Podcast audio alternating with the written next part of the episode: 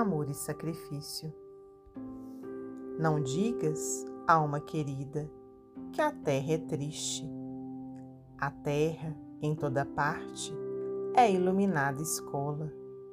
E a grandeza de Deus, em tudo quanto existe, é a luz que apoia, cria, equilibra e consola.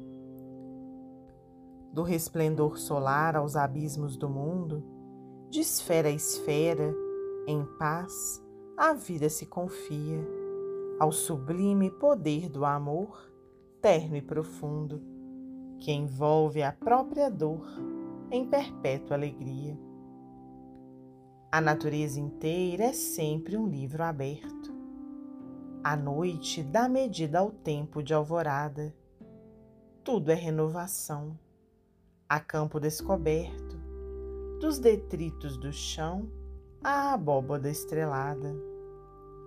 Da rocha ei-la surgir, a fonte vive pura, e, beijando o calhau que se lhe atira à face, estende ao deserto impérios de verdura, esparzindo a esperança em que a vida renasce.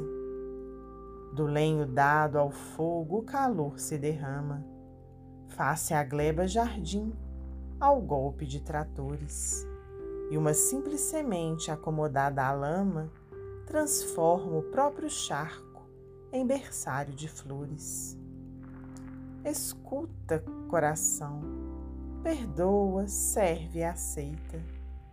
A lágrima por luz nas tarefas que esposas, sofrimento constrói a harmonia perfeita.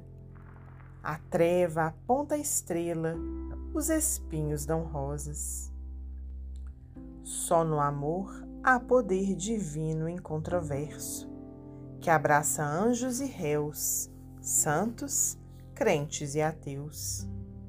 E o amor sem sacrifício é a força do universo, que revela a bondade e a presença de Deus.